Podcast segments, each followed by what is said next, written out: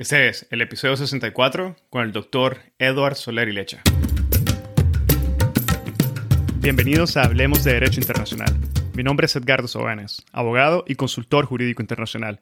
En cada episodio tenemos a un invitado o invitada especial que nos inspira y comparte sus conocimientos y visión única sobre distintos temas jurídicos y políticos de relevancia mundial.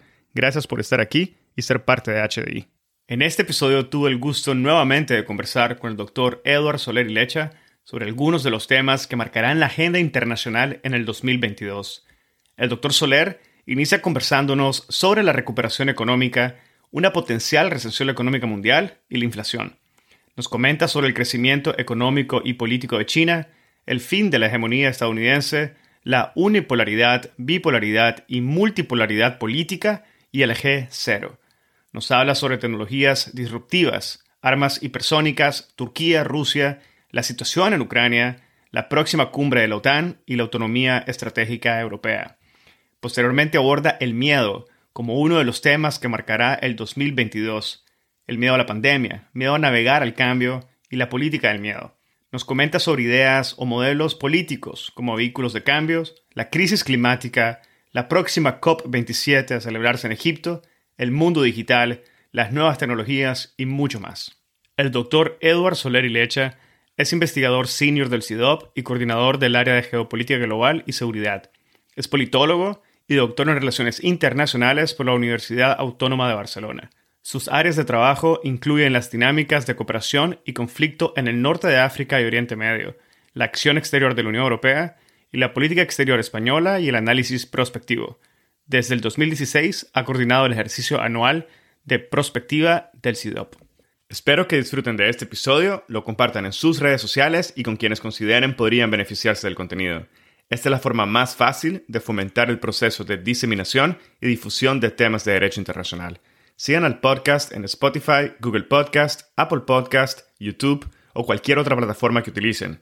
Recuerden que pueden adquirir su membresía en la sección de contenido premium en nuestra página web en www.hablemosdi.com o en el link de membresía que está indicado en la descripción de cada uno de los episodios. Y así obtendrán acceso a episodios premium, acceso anticipado a los episodios generales, acceso a contenido adicional exclusivo, acceso completo a las gotas de jurisprudencia internacional y acceso a la sala de conversación de Hablemos de Derecho Internacional, el primer espacio virtual único y consolidado para networking de la comunidad global de hispanohablantes oyentes del podcast. Ahora, empecemos. Bienvenido nuevamente al podcast, doctor Edward Soler y Lecha. Muchísimas gracias por haber aceptado nuestra invitación nuevamente. Gracias a vosotros. Doctor, a inicios del 2021 tuvimos ya la oportunidad de conversar sobre los temas que marcarían el 2021. En esa ocasión hablamos, entre otras cosas, sobre los desafíos del multilateralismo, el fracaso de sistemas sanitarios, los movimientos nacionalistas extremos, los desafíos de la integración europea, la cumbre del COP26, las gigantes tecnológicas y el crecimiento de China. Y hoy nos va a tocar hablar sobre algunos de los temas que van a marcar el 2022, que podrían o no estar relacionados con algunos de los temas que ya vimos en el 2021. Usted menciona en su artículo 10 temas que marcarán la agenda internacional, del cual dejamos un link de acceso en la descripción del episodio, que hoy en día el mundo tiene más certeza sobre los desafíos que enfrenta y es mucho más consciente de su vulnerabilidad e interdependencia. Indica además que las dudas de hoy son menos sobre por qué y más sobre cómo, quién y hasta cuándo. Y es a partir de esta premisa que me gustaría que abordemos algunos de estos temas que usted considera y marca como aquellos temas que van a estar presentes en el 2022, siendo uno de ellos la esperada recuperación económica. El COVID-19, como sabemos, detuvo la economía de una forma sin precedente, con una caída del PIB mundial del 4% en el 2020 y más del 10% en países como España, Argentina y México. Ahora, ¿qué podemos esperar eh, sobre esto para el 2022. ¿Estamos en la antesala de una recesión económica mundial? No, no está garantizado para nada. Es decir, eh, el escenario aquí está relativamente abierto.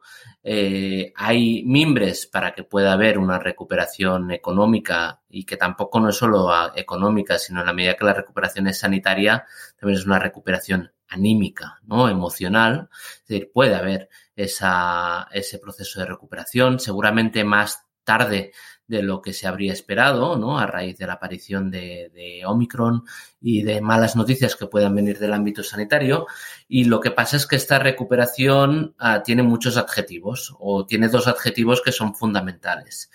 En primer lugar, es una recuperación condicionada, es decir, condicionada por las malas o buenas noticias que puedan provenir eh, de tres ámbitos distintos. Del ámbito de, la salud, es decir, se es capaz de pasar de esta situación de pandemia a endemia, se funcionan las vacunas, otros, uh, digamos, medicamentos para hacer frente al, virus.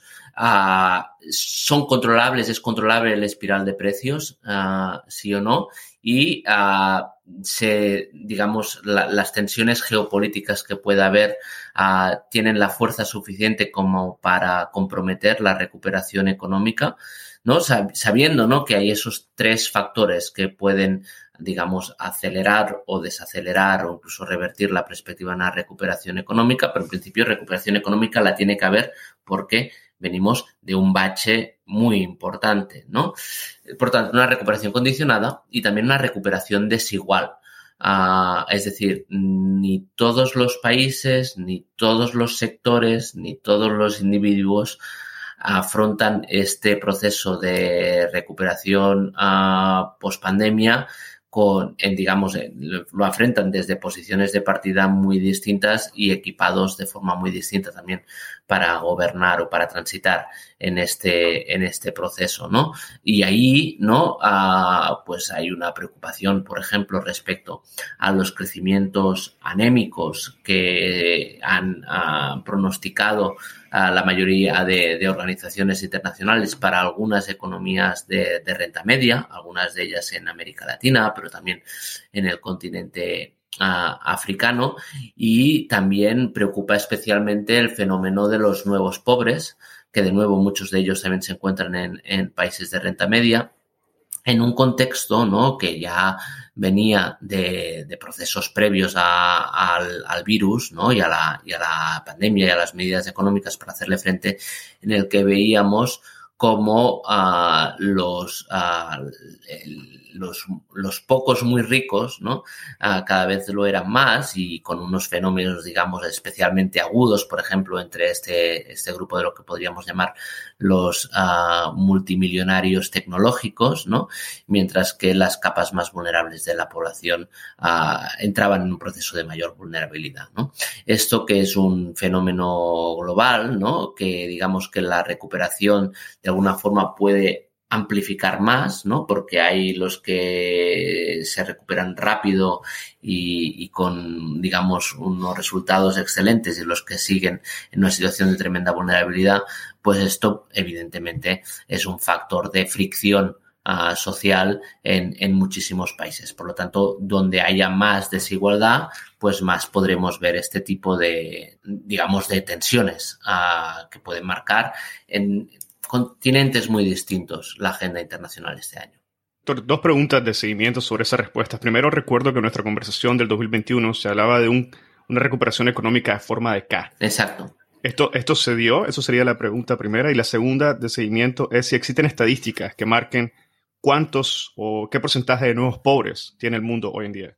Sí, esta recuperación en forma de K es precisamente, nosotros lo, lo intuíamos como una posibilidad y es exactamente lo que se ha producido. Uh, países, sectores, individuos que están en una trayectoria descendente y aquellos que continúan dentro del túnel. ¿no? Y por lo tanto la brecha es cada vez mayor. De ahí a la metáfora de la K. Todo esto venía, ¿no? De una discusión que es la que teníamos hace a 12 meses sobre el tipo de recuperación, ¿no? Y las distintas letras, ¿no? Donde se hablaba mucho también y en relación a la crisis del 2008 y esta, a fenómenos, si, si ya está, estamos en una, una, crisis distinta, todavía en gestionando la crisis anterior, si estamos en una crisis de V, de W, ¿no? Y por eso nosotros dijimos, ¿no? Que lo que era más factible como escenario, y creo que así se está produciendo, es este fenómeno de K. En algunos uh, lugares, ¿no? Pues medidas de estímulo, uh, en algunos casos medidas innovadoras en materia de empleo, por ejemplo, en la propia España con el fenómeno de los ERTES, pues de alguna forma se ha podido suavizar ¿no?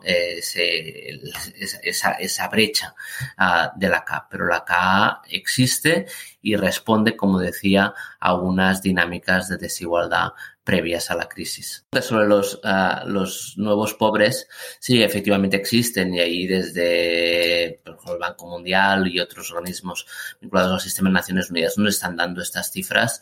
Uh, estamos hablando de decenas de millones de personas, ¿no? Estamos hablando, uh, se calcula que en el año y medio que llevamos de pandemia, pues más de 70 millones de, de personas, de individuos, han engrosado las listas uh, de, de, los nuevos pobres, ¿no? Vale, doctor. ¿Y qué nos podría comentar acerca de la inflación? A finales del 2021 la inflación ya era del 4.9%, el nivel más alto, entiendo, en los últimos 20 años. ¿Cuáles son los escenarios que podríamos esperar para el 2022? Sobre inflación, uh, los datos que ahora estamos manejando superan aquellos que ya teníamos en el, en el informe, ¿no? Es decir, el año se cerró con cifras uh, de en torno al 5%, ¿no? En, en, la Unión Europea, en Estados Unidos al final ya estaban subiendo, ahora ya se están moviendo en algunos sitios uh, entre el 6 y el 7, ¿no? Y efectivamente para economías uh, industrializadas que habían dejado atrás de alguna forma el fantasma la inflación desde hacía décadas, pues es un, territorio relativamente desconocido incluso para muchas uh, personas, ¿no? Que, eh, que, les genera dudas también sobre cómo esto va a, gestionarse.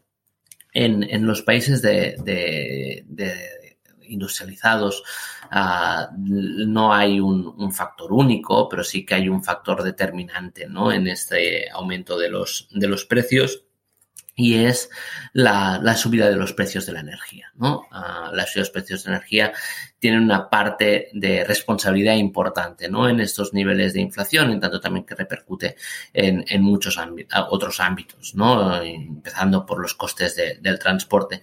Pero uh, el tema de la inflación no se vincula solo a este, o digamos, estamos en una, situación de inflación uh, preocupante porque coincide con otros factores ¿no? que uh, empujan hacia la misma dirección y ahí tenemos los cuellos de botella, tenemos falta de, mano de obra en algunos sectores estratégicos, de nuevo, ¿no? Por ejemplo, el tema de la logística. Tenemos todos los problemas vinculados a una economía que para, que ha parado y está en un proceso de arranque, ¿no? Pues esto pues como que tiene un coche y, lo intenta arrancar después de un tiempo uh, parado que ha circulado muy poco y, por lo tanto se suman, ¿no? Toda esta serie de, elementos uh, disruptivos. ¿Qué puede pasar? Pues en principio la racionalidad es que si hay precios más altos, ¿no? En determinado momento, pues también hay más uh, interés en, en, vender productos, ¿no? Y por lo tanto que también todas estas disrupciones que ha habido en el sistema de transportes, en, en cuellos de botella, pues de alguna forma que todo esto de alguna forma se vaya ajustándose, ¿no? Esto más si tenemos en cuenta el factor uh, energético, pues que pasado el invierno en el hemisferio norte, pues pudiera también haber una cierta suavización. Por eso la mayoría de gente está muy pendiente a ver el comportamiento de los precios durante la primavera uh, de este año para observar si estamos ante una crisis de coyuntura, coyuntural, o si, eh, digamos, es un señal de un, digamos, un problema uh, de cariz estructural y en función de si es una cosa u otra, pues requerirá medidas muy distintas. Cosas que puedan suceder en en, fuera del ámbito económico, por ejemplo, en el ámbito político, geopolítico, evidentemente pueden tener un impacto muy fuerte. Es decir, en función de lo que suceda con las negociaciones del acuerdo nuclear iraní y, por lo tanto, cómo esté la situación alrededor del estrecho de Hormuz o uh, en función de qué suceda en las fronteras ucranianas, ¿no? Pues todo eso evidentemente tiene consecuencias para los precios del petróleo y el gas, uh, ambos, ambas cuestiones, y ya hemos dicho, ¿no? Que esto es uno de los factores determinantes, ¿no? Para entender por qué estamos ante este eh, es, espiral inflacionista. Pero querría aquí también señalar que, uh, siendo esta la preocupación mayoritaria que seguramente cogen, ¿no? La, la prensa mainstream en el mundo en materia de, agenda internacional, es decir, el problema de la inflación, hay que señalar que para muchos otros países y para muchas sociedades el problema es distinto. ¿no? Eh, es, muy distinto si tienes un problema de, inflación sumado a un problema de depreciación de la moneda, ¿no? Como ha sucedido, por ejemplo, en, Turquía o en casos extremos como el caso del Líbano, donde la moneda eh, se ha depreciado más de un 90% de, de su valor, ¿no? Y por lo tanto, en un país que exporta muchos de los, que importa muchos de los productos ah, de primera necesidad, pues evidentemente esto es un, problemón, ¿no? Incluso ah, se ha advertido de un riesgo de, o una situación preliminar de crisis humanitaria, incluso en un país que no está en conflicto. Ah, pero también tenemos como ah, el problema de precios de la energía en algunos países, pues eso también puede llevar a mayores ah, eh, disfunciones a nivel de suministro, países eh, de, renta media, y eso es un elemento que creemos, o que nosotros este año le hemos puesto mucho el acento, el problema de los precios de los alimentos, ¿no? Estamos a unos niveles muy altos de precios, como no se veían en una década, Ah, y hay un precedente, ¿no? Que es, digamos, en 2010 también se vivió un aumento de precios uh, disparado y sabemos, ¿no? Que 2011 fue un año de enorme tensión ah, social y, política, en el que el aumento de los precios de los alimentos tuvo, o fue uno de los factores desencadenantes, ¿no? Y por tanto, eh, creemos que cuando hablamos de, de, precios, ¿no? No debemos hablar solo de la inflación, en Europa o en Estados Unidos, sino que también tenemos que tener en cuenta este otro tipo de, situaciones, ¿no? Y por lo tanto de los precios como un posible factor eh, que nos explique eh, mayor malestar y, conflicto social o incluso político. De hecho, una de las crisis con las que hemos empezado el año, que es la de Kazajstán, ¿no? Pues también tiene ese factor de los precios ahí, con el tema de los precios del gas ah, natural a licuado y nos preocupa también precios y emergencias humanitarias, ¿no? En una situación en el que los niveles de población ah, con ah, problemas de, acceso a alimentos y, de necesidad de ayuda humanitaria es ah, el más alto en, muchísimos años, ¿no? Ah, y en el que, por lo tanto, este aumento de, de, precios o de escasez en algunos momentos en los mercados, pues ah, puede, y de especulación también, porque cuando todo esto sucede hay procesos de especulación, pues puede agravar también crisis humanitarias preexistentes. Bueno, muchas gracias por esas valoraciones. Sin duda habrá mucho más que conversar sobre la recuperación económica y aumento de precios, pero tenemos una lista de puntos que abordar todavía. Y quisiera ahora pasar a lo que sería China. Eh, como ya de conocimiento general, en los últimos 30 años China pasó de ser la fábrica del mundo, con un papel muy periférico y funcional a la globalización que había sido liderada por Estados Unidos, a una superpotencia tecnológica que ha reconfigurado en cierta medida el capitalismo mundial. Pero la pregunta, doctor, hoy en día es si China es una amenaza inmediata hoy a la hegemonía norteamericana o no? Y si el 2022 tiene una respuesta a esta pregunta. ¿Y cuáles considera también que serán las estrategias de Estados Unidos para poder frenar el crecimiento innegable, tanto económico como político, de China? La respuesta es que ya no hay hegemonía estadounidense. ya hemos cambiado de página. No estamos en un, en un sistema uh, internacional en lo político y en lo económico distinto. ¿no? Donde la discusión no es tanto sobre si sigue vigente la unipolaridad, es decir, la lógica de una hegemonía norteamericana, uh, sino si lo que estamos viviendo responde más a la bipolaridad, es decir, un mundo centrado en esos dos polos entre Estados Unidos y China, con el resto teniéndose que decantarse hacia un lado o hacia otro, o en el mejor de los casos optando por la neutralidad, si estamos en un mundo multipolar o, policéntrico, como les gusta decir en Moscú, ¿no? Es decir, en que no hay esos dos polos, sino que hay muchos centros, ¿no? Y cada uno de ellos, ¿no? Relativamente autónomos y con sus áreas de influencia. O como dicen otros, en realidad estamos en un mundo distinto, que es lo que llaman el, el G0, ¿no? Es decir, en el que no hay ninguna potencia uh, hegemónica uh, o con esa capacidad ¿no? para, para imponer orden a, nivel, a nivel global, ni intentarlo, ¿no? Mm, y por tanto, esta es la discusión. Ah, eh, eh, sí, evidentemente la tecnología es uno de los espacios donde todo esto es más visible, donde también es más visible, digamos, esa realidad bipolar, ¿no? De donde tenemos, incluso si miramos, pues compañías, patentes, etcétera, pues una fuerte, fortísima concentración en China y en Estados Unidos, pero una voluntad expresa también por parte de aquellos que tienen algunas capacidades y que son conscientes de haberse quedado rezagados, como es la Unión Europea, India, Corea del Sur, ah, Japón, ¿no? Por intentar recuperar uh, posiciones. Y para ellos, por lo tanto, se les plantea este debate, ¿no? Eso quiere decir tomar posición o capacidad de articular un marco multilateral o hay que optar por terceros polos, ¿no? ¿Cómo, cómo, cómo se gestiona esto?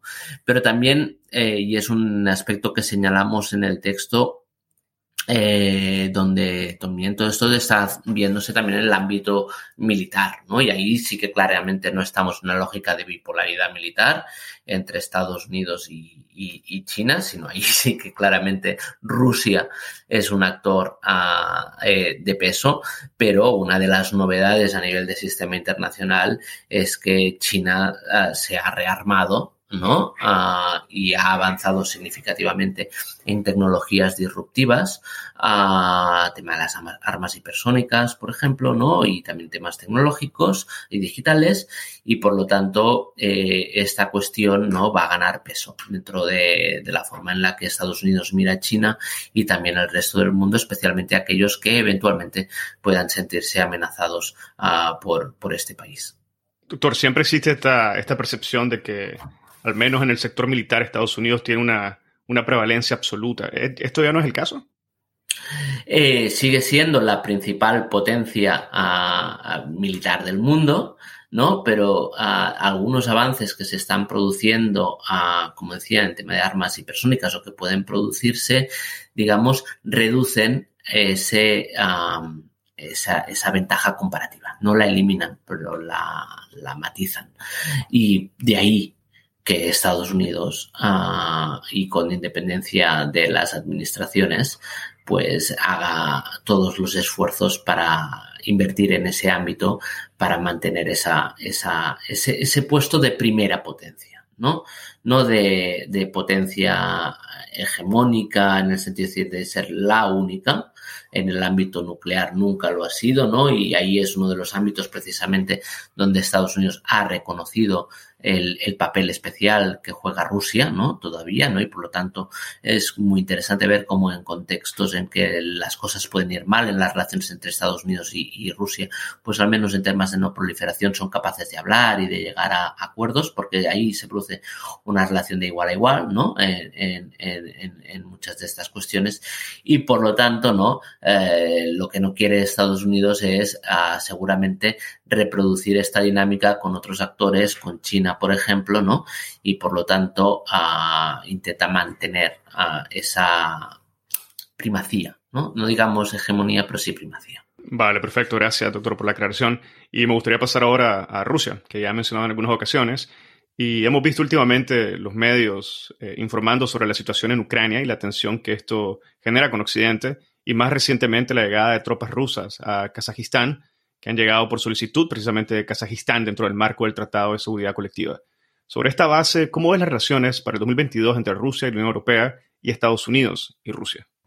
Es uno de los puntos calientes, ¿no? Es decir, hay, hay dos puntos, podríamos tres puntos calientes de trascendencia global cuando hablamos de, digamos, las dinámicas geopolíticas, ¿no?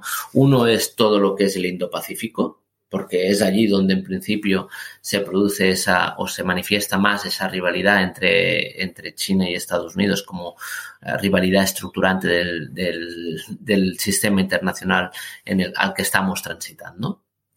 Pero no permanece esas tensiones, en algunos casos incluso heredadas de la Guerra Fría, entre Rusia uh, y Occidente. ¿no? Lo estamos viendo en el, en el frame, ¿no? en, el, en el cómo se cómo se explica ¿no?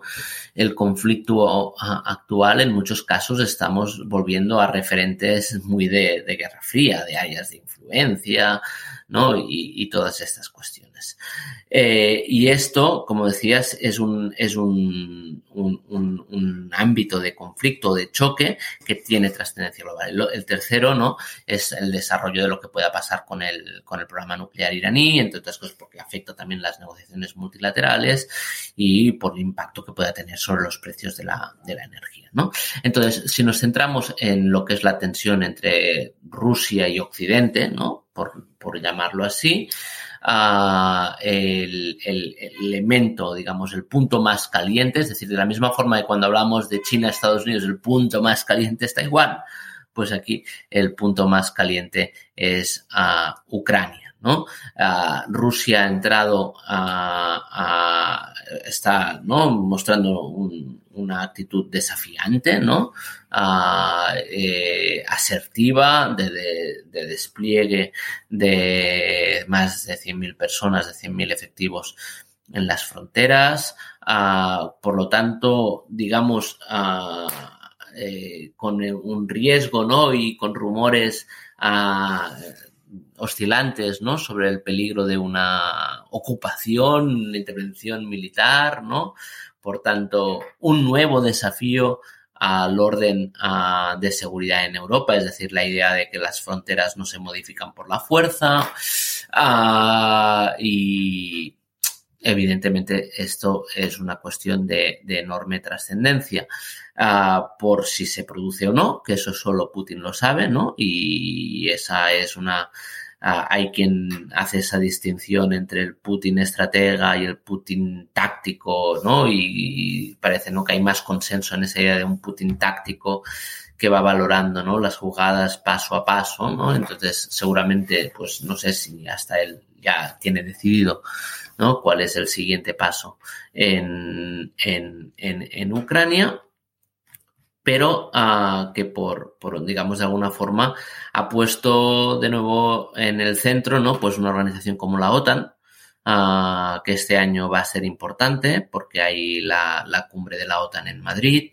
uh, donde hay, ha de aprobarse un nuevo, el nuevo concepto estratégico de la Alianza Atlántica, porque, digamos, la situación en Ucrania también, digamos, eh, pone el foco en la relación entre Estados Unidos y los países de la Unión, ¿no? Y cómo este Biden, ¿no? Esta administración Biden que había hecho bandera de la voluntad de recomponer alianzas, ¿no? Y de contar con sus socios, pues evidentemente es una situación un poco curiosa, ¿no?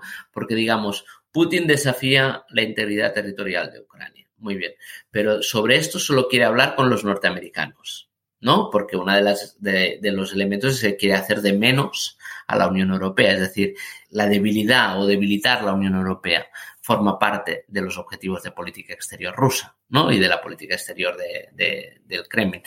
Y a la vez Estados Unidos, que sí, evidentemente reconoce el valor de tener y, la necesidad de hablar bilateralmente con, Putin, uh, pero no puede, uh, digamos, uh, hacer que eso vaya a expensas de sus relaciones con sus socios europeos, en el marco de la OTAN, con la Unión Europea, bilateralmente con los estados uh, principales de la Unión y más después del desplante del AUKUS, ¿no? Uh, de la alianza militar con Reino Unido y Australia el, año pasado. ¿no? Y por tanto, ese, ese, ese juego complicado, ¿no? En el que Estados Unidos dice, bueno, pues uh, no, no, podemos hablar de los de lo que pasa en Europa sin los europeos, ¿no? Eh, ahí nos movemos, ¿no? Y nos movemos en un espacio de gran incertidumbre, Ahí sí que hay incertidumbre. hay muchos espacios donde sabemos perfectamente dónde estamos, ¿no?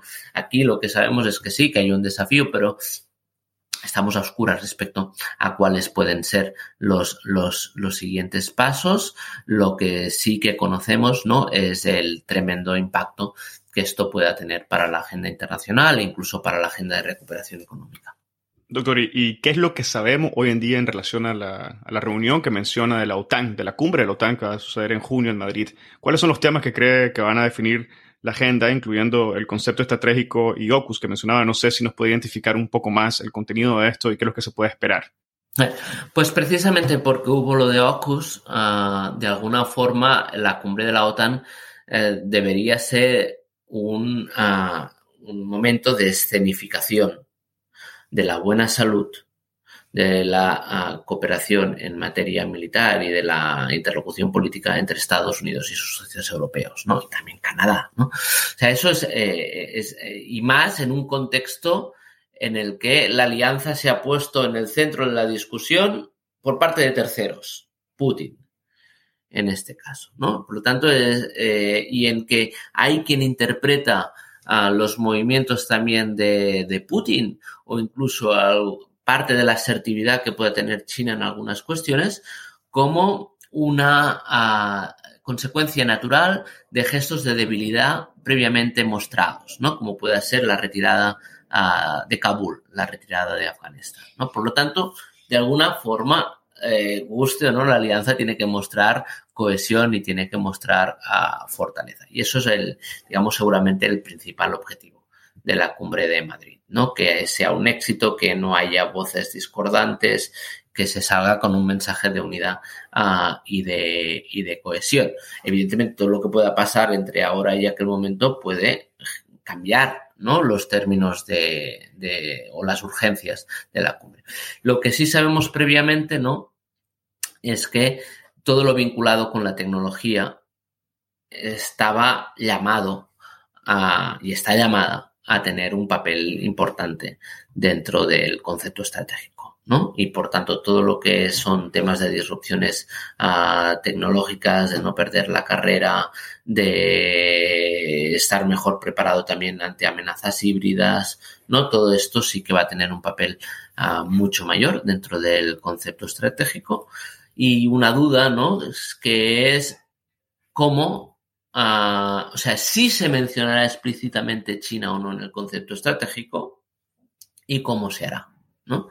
Porque este también es un ámbito donde ah, hay divisiones importantes entre los socios de la alianza. Es decir, mientras que algunos ven claramente a China como un rival, ¿no? Ah, no solo como un competidor, sino como un rival, se dice a veces incluso sistémico, para otros muchos miembros de la alianza, China es un inversor, es un comprador de deuda, es incluso un socio fiable, ¿no? Entonces ahí, bueno, a ver cómo, cómo se juega a esta cuestión en la cumbre de la OTAN. Y por último, otro elemento de, de contexto ¿no? que puede impactar sobre la reunión de la OTAN es Turquía. ¿No? Turquía es un socio muy eh, importante y a la vez controvertido dentro de la, de la alianza ha, tenido problemas con Estados Unidos, en realidad con el conjunto de la OTAN, por lo que han considerado ¿no? decisiones unilaterales, por ejemplo, en la compra del sistema de misiles S-400 ruso, uh, por las intervenciones también unilaterales en, en, y fuera del marco de Naciones Unidas en el norte de Siria. ¿No? Uh, y por lo tanto, toda esta cuestión, ¿no? El, el, el, bueno o mal estado de las relaciones entre Turquía y Estados Unidos, entre Turquía y la Unión Europea, tema de las sanciones, decisiones que pueda tomar Turquía unilateralmente en política exterior en el Mediterráneo Oriental o en Siria, en un contexto también complicado internamente eh, para Erdogan, con una economía maltrecha, con las elecciones en principio para 2023 si no se avanzan, pues es otro elemento, ¿no? Que yo creo que tenemos que integrar dentro de esto y después como mucho sí, uh, bueno, tendremos en principio, habrá, ya será, tendremos un, un, un presidente francés nuevo, ¿no? O nuevo, no, o el, o el actual, ¿no? Pero eh, habrán pasado las, las, las, elecciones francesas, ¿no? Francia es el país, ¿no? Que más se ha significado en esa lógica de la autonomía estratégica, ¿no? Y eso cómo afecta a la OTAN, ¿no? Esa es otra cuestión importante. Y después el huésped, ¿vale? Es España, ¿no? Uh, y, y, los equilibrios, ¿no? Que pueda intentar hacer España. España, generalmente en estos casos, uh, lo que sí que hace es buscar esa reafirmación como actor comprometido con el multilateralismo, ¿no? Y, digamos, y las alianzas en las que ya participan, ¿no? Con lo cual creo que sí que podemos esperar un esfuerzo import importante por parte de la diplomacia española dentro de sus capacidades para que la cumbre sea un éxito. Doctor, me gustaría ahora pasar a otro tema que acaba de mencionar y es la autonomía estratégica europea. Se ha dicho que el 2022 eh, será el año de acciones concretas. ¿Cuáles son estas acciones concretas que se esperan y qué podemos también esperar de una Unión Europea sin Angela Merkel y un potencial reelecto Macron que parece estar decidido en liderar Europa?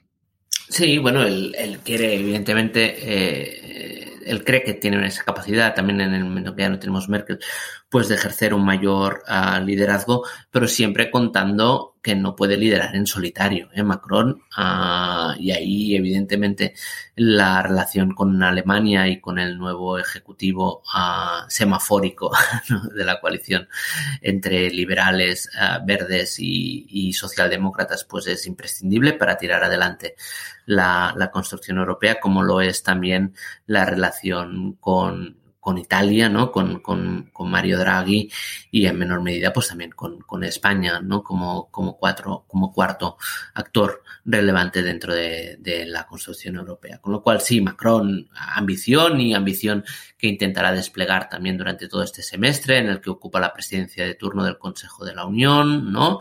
donde vamos a ver las pasarelas entre política interior y política exterior, porque coincide presidencia rotatoria con, con periodo de elecciones en Francia, primero las, las presidenciales, luego las, las legislativas, ¿no? Y un año en que, de la misma forma que la OTAN tiene que definir concepto estratégico, pues la Unión Europea tiene que acordar uh, en los próximos meses, seguramente para marzo, el, lo que llama el Strategic Compass, ¿no? Podríamos traducir la brújula estratégica de la Unión, de una identificación de amenazas, ¿no? Y, y de los instrumentos que debe uh, poner, uh, poner, hacer operativos para hacer frente a esas amenazas, ¿no?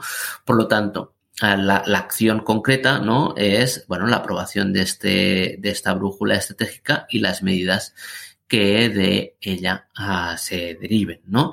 Los temas de defensa sí están teniendo un peso más importante en la agenda europea de lo que lo habían tenido en el pasado. Habrá, tiene que haber una cumbre extraordinaria de defensa, ¿no? Por lo tanto, el tema de las capacidades en general, ¿no?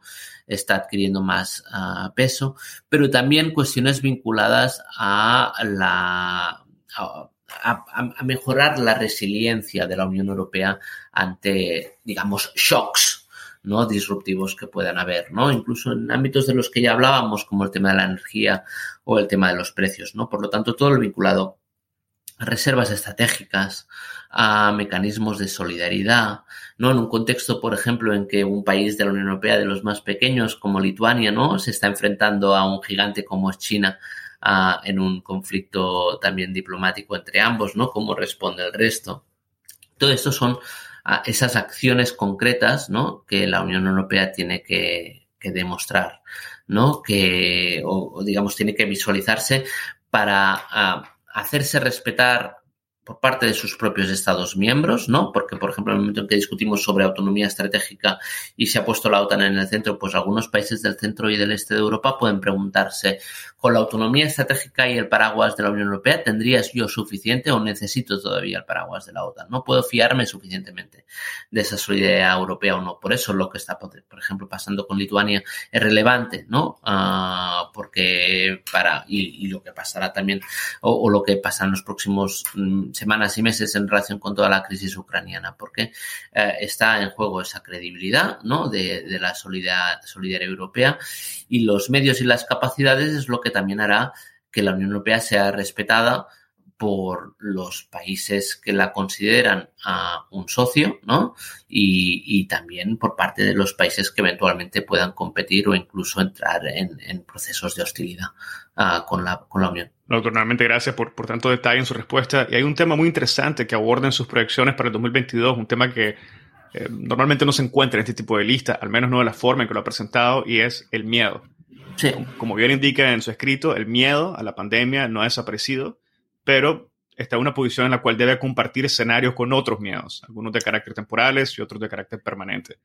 ¿Podría comentarnos un poco cuáles son estos otros miedos a los que se refiere y por qué se justifica su posición dentro de los 10 temas que podrían marcar el 2022? Bien, lo primero es uh, que seguramente hemos estado 2020 y 2021 en el que la gente lo que hacía es estar pendiente de, las cifras de contagios y de vacunación, ¿cierto? Y de muertes, ¿no? Y eso de alguna forma capturaba, ¿no? De forma casi omnipresente el, miedo. Después sí, que individualmente, pues el miedo de haber perdido el trabajo, quizás, ¿no? Pero el miedo de enfermar y individual y colectivamente, era el gran miedo.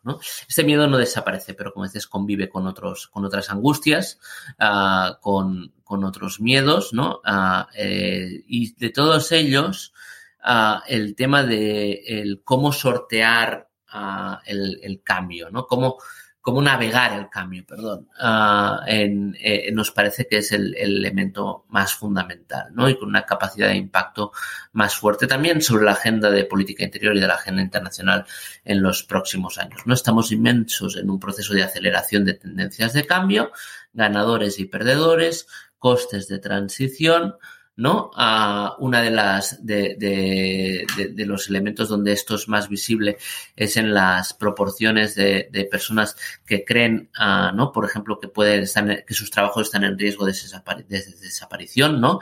La obsolescencia de, del trabajo, de, la educación, ¿no?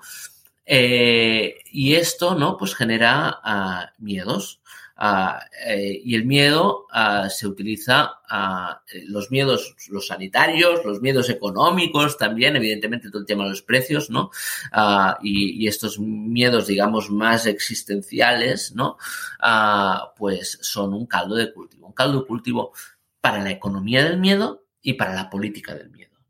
Para la economía del miedo, eh, eso, uh, pues, ¿qué quiere decir? Pues desde el capitalismo de vigilancia a procesos especulativos, ¿no? O incluso a la economía del pánico, ¿no? Y aquellos que son capaces de aprovecharse en situaciones de angustia, ¿no? Por miedo de, desabastecimiento, ¿no? China ha vivido algunas situaciones complicadas en 2021, a finales de 2021, en esta cuestión, de la misma forma que se vivieron en, en la Unión Europea al principio de la, de la pandemia. política del miedo Ahí uh, lo que nos preocupa especialmente, en, en, y así lo reflejamos en el informe, es la fuerza que está adquiriendo el pensamiento y la acción reaccionaria, ¿no? Del pensamiento reaccionario que pone en duda, o sea, con la, con la idea esta de, que viejos tiempos fueron mejores, ¿no? Pues uh, contribuyen también a la erosión ¿no? Pues, por ejemplo, de la legitimidad democrática de las instituciones.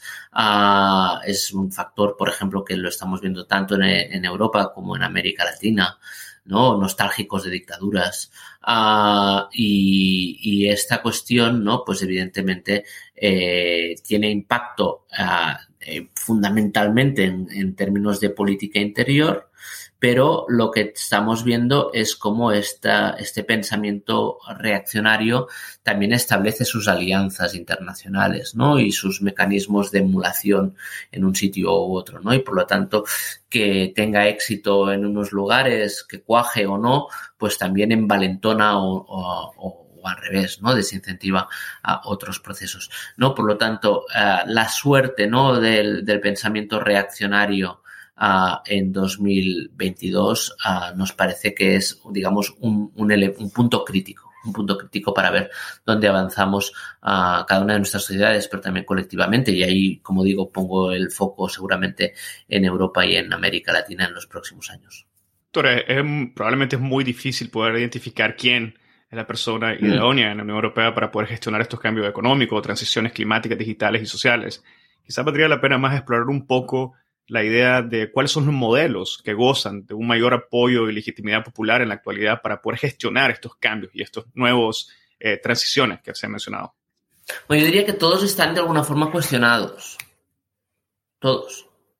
Uh, lo que pasa es que hay espacios donde ese cuestionamiento se puede, digamos, verbalizar de forma más transparente uh, ¿no? y de forma más clara. ¿no? Es decir, hagamos un, pelín de repaso, ¿no? Eh, China, ¿no? Que ofrece, eh, digamos, un modelo distinto, donde que combina modernización, donde la modernización no va asociada a la democratización, no a la democratización tanto como lo entendemos en las democracias liberales, ¿no? Eh, de alguna forma, China afronta un 2022 complejo ¿eh? Ah, ¿Podrá mantener la estrategia de COVID-0? Ah, eh, ¿Cómo va a gestionar la crisis de la deuda privada? Ah, ¿Cómo hace frente a las disparidades que hay dentro de la población china, un año ¿no? en el que eh, también se celebra el 20 Congreso del Partido Comunista Chino y por lo tanto en que se va a hablar de la reelección de, Xi Jinping al frente ¿no? del partido y, por tanto del país. Las democracias liberales ¿no? Ah, lo tenemos todos muy, muy claro y de hecho hace muy poquito del primer aniversario del asalto al, Capitolio, ¿no? pero tenemos expresiones ¿no? de cuestionamiento ah, ah, de forma recurrente. Pero también, y va a ser un año interesante en este sentido, ver cuál es el grado de, legitimidad o popularidad del que gozan aquello que hemos venido a llamar gobiernos, democracias iliberales, ¿no? Ah, o a veces también mm, situadas como gobernantes de, populistas de derecha, ¿no? Y ahí pondría el foco en dos eh, elecciones, ¿no? Que me parecen muy relevantes este año. Ah, por un lado, Hungría, Ah, en, Europa y Brasil en América Latina, ¿no? Donde eh, pues Bolsonaro y Orbán ah, pues se van a medir en las urnas ah, con unas oposiciones más cohesionadas, más fuertes, rearmadas también, ¿no? Y por lo tanto un cierto choque de modelos. Por lo tanto, sí, vamos a hablar muchísimo de modelos. Y por añadir una otra elección que es muy relevante este año, las midterm elections en Estados Unidos, ¿no? A, finales de 2022 con un refuerzo, o sea, o con la gran incógnita sobre, pues sabemos que estamos ah, con una un tándem Biden-Harris ah, en horas bajas, aún faltan meses para llegar a las elecciones, pero digamos no parten de la mejor uh, posición y con un Trump activo, ¿no? En, digamos, movilizar los sectores más uh, duros ¿no? del, del, Partido Republicano y por lo tanto donde ahora que hablamos tanto de modelos, ¿no? pues ah, seguramente acabaremos el año especulando en función también de las uh, elecciones en Estados Unidos sobre si es posible una vuelta al trumpismo uh, en Estados Unidos en 2024 ¿no? y con todos los impactos que eso tiene. No necesariamente de Trump como persona, que quizás también, ¿eh? pero del trumpismo como forma de hacer política. Vale, doctor, me gustaría, quizás ahora, poco a poco que ya nos estamos acercando al final, me gustaría rescatar lo que es la crisis climática, que no le hemos podido abordar en detalle, y preguntarle por los resultados que se obtuvieron en el COP26 y lo que podríamos esperar a partir de estos resultados para el COP27 a celebrarse en Egipto este año. Mm, Glasgow termina con resultados agridulces, ¿no? Uh, agri porque está muy por debajo ¿no? de los consensos climáticos o de aquellos países ¿no? que estaban empujando para que se hiciera más y se aprendiesen las lecciones de la crisis pandémica, ¿no? Y por lo tanto esa idea de que no puede haber uh, soluciones nacionales a emergencias globales y que hay que anticiparse y que más tarde será demasiado tarde, ¿no? Y este tipo de cosas que vimos, pero a la vez se salvó un acuerdo en extremis, ¿no? Ah, eh, ante el riesgo de poder haber terminado Glasgow sin acuerdo alguno, con formas de compromiso distintas, es decir, que no, muchas cosas que no, afectaban a todos, pero sí que había un grupo significativo de, países que, se comprometían en temas, pues lo hemos visto en tema de metano, de desforestación, ¿no? Ah, y si algo quedó yo creo, de, de Glasgow es un poco esa idea de decir, bueno, se ha evitado el desastre total, el desastre total había sido, bueno, no hay acuerdo, ¿no? Es asumir una dimisión colectiva, ¿no? Y por lo tanto estamos un poco en tiempos de descuento, ¿no? Eh, no, no hay mucho más que, que Sheikh, como mucho a lo mejor un año más, la COP de, de, Emiratos Árabes Unidos, la COP 28. Ah, pero, pero, es decir, el, tiempo se agota, ¿no? De alguna, ahí sí que eh, el consenso es muy, muy claro. Y ahí, digamos, eh, ese empuje para tener mayor ambición en materia de, de lucha contra el cambio climático cuenta, digamos, con dos aliados. Por un lado, a la innovación, ¿no? Es decir, estamos en un proceso de innovación uh, tecnológica que hace más fácil encontrar uh, soluciones y que reduce los costes, ¿no? Y lo hemos visto de forma muy clara en temas de, de, economías limpias, ¿no? Eso yo creo que, que, es bastante claro. Después a lo mejor uh, crea otro tipo de dependencias, ¿no? Pero digamos, esto es un aliado, ¿no? El tema de, de, de la innovación. La, hay soluciones disponibles, más de las que teníamos hace un tiempo. Y el segundo aliado es la movilización. La movilización de actores clave que son evidentemente las sociedades, pero también a sectores económicos capaces de combinar sus intereses legítimos con la lucha contra el cambio climático. Y ahí, por lo tanto, 2022 es un año donde lo que se intuye es una reactivación del activismo climático, ¿no? De movimientos tipo Friday for Future, Extinction Rebellion y este tipo de cuestiones, pero también la, una, una activación mayor de los sectores empresariales, de gobiernos locales, uh, con uh, campañas como Race to Zero, eh, impulso de finanzas verdes. De, hay una serie de lo que podríamos llamar stakeholders, ¿no? Que empujan también uh, hacia esa mayor ambición climática, que tienen que pueden pensar en posibles beneficios, ¿no? De esa, digamos, transición climática. Y eso, digamos, es el, eh, eh, un escenario, digamos, que a priori, pues, aumenta la, posible ambición, ¿no? Respecto a, la COP de Sharm el Sheikh. Uh, problema, quizás, bueno, es verdad, es en Egipto, con lo cual, si hemos de esperar las movilizaciones en el lugar, no demasiado, ¿no? Sabemos que Egipto no es en estos contextos un país demasiado amable con el derecho de, manifestación, con lo cual es lo que suceda globalmente, no tanto lo que pueda suceder uh, en Egipto. Pero eh, por el otro lado la moneda es que Egipto de alguna forma dice acoger esa cumbre no solo en su propio nombre, sino también de África como continente, ¿no?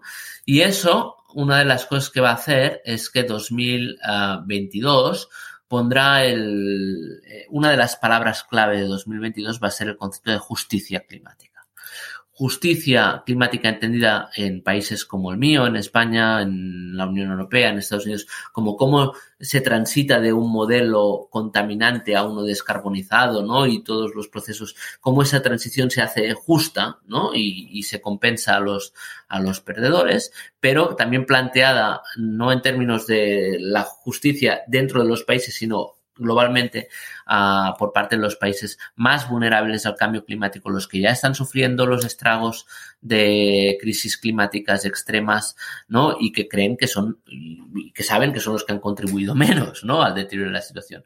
Y por lo tanto, ¿no? Ahí vamos a ver una activación importante este año de todo lo que se ha venido a llamar la, la lógica del loss and damage, ¿no? Es decir, la idea de que los países que han contaminado deberían de alguna forma ayudar, ¿no? Con compensaciones a aquellos que están sufriendo y van a sufrir las consecuencias de la degradación medioambiental.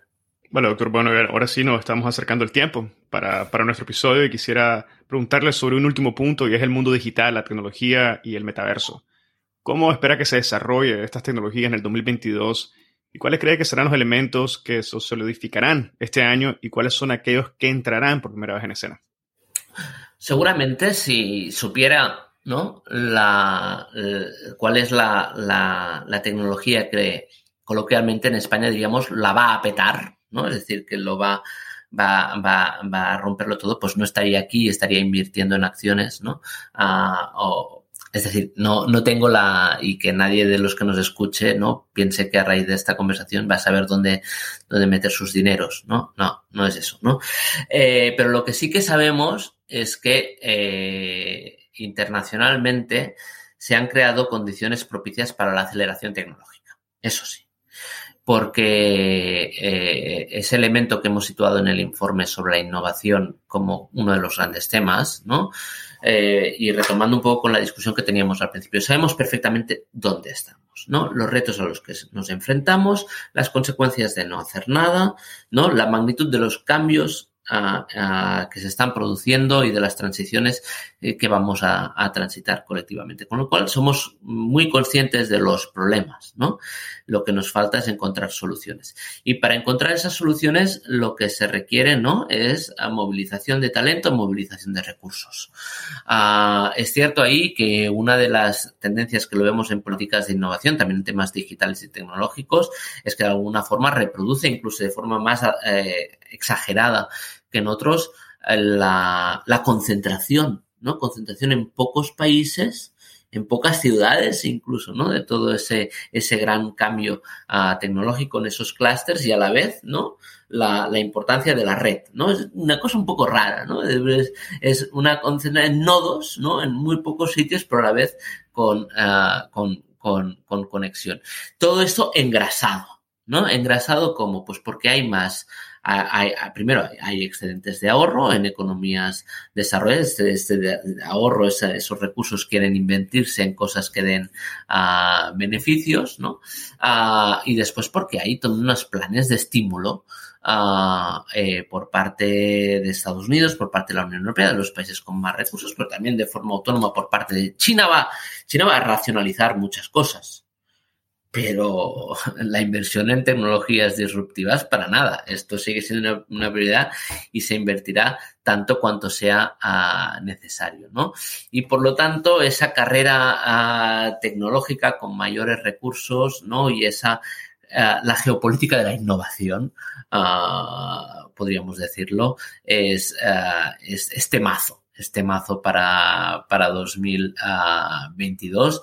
Es un espacio donde se está discutiendo mucho más que cómo vamos a, a, disfrutar de nuestro tiempo libre o cómo nos vamos a, a, qué tipo de productos audiovisuales vamos a consumir. Estamos hablando de, de, de lo fundamental, ¿no? De, de, de poder, uh, de regulación y de disrupción.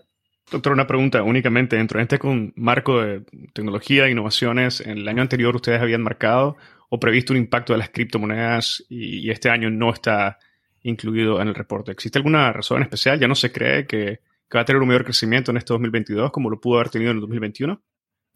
No, simplemente lo incluimos dentro de un paraguas más amplio. ¿No? Es decir, el año pasado uh, sí que situábamos todo el tema de las monedas digitales, no solo las criptos, sino también todo el proceso del yuan digital y cómo todo esto obligaba a otros a otros sistemas monetarios, ¿no? A plantearse, ¿no? Seguir el mismo rumbo. y efectivamente, ¿no? Creo que el, el, tiempo demuestra, ¿no? Pues que, que esa proyección era, era, era acertada, ¿no?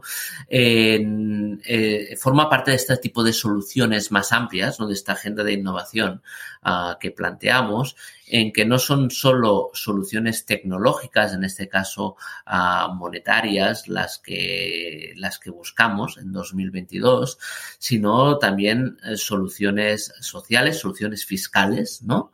Uh, que es un elemento uh, clarísimo cuando hablamos también del desarrollo de las, de las criptomonedas uh, y de las monedas digitales y también soluciones sociales e incluso soluciones territoriales. El tema de toda la transformación del ámbito monetario, efectivamente, no, no es un tema que se circunscriba solo a 2021, aunque ese año decidimos poner el acento ahí. Es un tema que continuará en 2022 como parte de unos uh, procesos más amplios. No hemos identificado, si quieres, dentro de nuestra discusión, un factor que diga, vale, si es 2022 porque ha de producirse esto e, exactamente, ¿no? Mientras que, digamos, todo el inicio sobre yuan digital sí que era algo que veíamos muy claro para 2021 y como creíamos que eso iba a, destap a digamos, a desencadenar un tipo de discusión uh, más, uh, más amplia, ¿no? Por lo tanto, lo situamos dentro de un paquete eh, general de innovación. Vale, perfecto, doctor. Bueno, muchísimas gracias por el tiempo nuevamente, por haber compartido con nosotros el análisis que han hecho para los 10 temas que van a impactar la agenda internacional en este 2022. En la descripción del episodio estamos dejando un link al artículo que hace referencia a los puntos que hemos conversado e incluso otros puntos más que no nos ha dado tiempo de incluir, pero que vale la pena leerlo en detalle en el documento que estamos dejando en la descripción. No sé si hubiera un tema adicional que le gustaría mencionar antes de dar cierre al episodio, doctor. No, como mucho, porque quizás es un poco injusto que no lo hayamos tratado, ¿no? Que lo, he hecho yo a lo mejor de, pasada, ¿no? Pero uh, la, la, situación de, de, deterioro humanitario en, en, algunos países de los que no hemos hablado tanto, ¿no? En, en este episodio. Eh, digamos, hace año y poco una de cada 45 personas en el mundo requería algún tipo de asistencia humanitaria, hoy es una de cada 33, ¿no? Es un espacio, todo este ámbito de las crisis humanitarias, donde podemos observar mejor la lógica de las crisis en cascada, es decir, que no es solo un factor, sino que son muchos, ¿no? Y cómo van ah, amplificando su, su foco y, por lo tanto es un elemento, digamos, digamos en, los dos extremos, ¿no? Digamos, en el optimismo eh, podríamos situar esa lógica de la agenda de innovación, ¿no? Y de esa necesidad y esa búsqueda de soluciones con mayores recursos, eso, digamos, es lo que nos, nos puede arrancar sonrisas, ¿no? O incluso uh, ilusión, aquello que seguramente nos puede situar en una situación de mayor congoja, ¿no? Es esa situación de, emergencias uh, humanitarias en cada vez más países durante más tiempo, afectando a más gente y en condiciones cada vez más diversas. Sin duda alguna, muchísimas gracias por haber traído ese punto de colisión que, es importante y nuevamente en el escrito, en el informe de ustedes pueden ver con mucho más detalle las valoraciones sobre las crisis humanitarias complejas que se están viviendo hoy en día.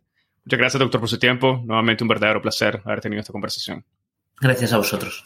Y con esto damos por finalizado el episodio del día de hoy y esto fue un episodio con el doctor Edward Soler y Leche.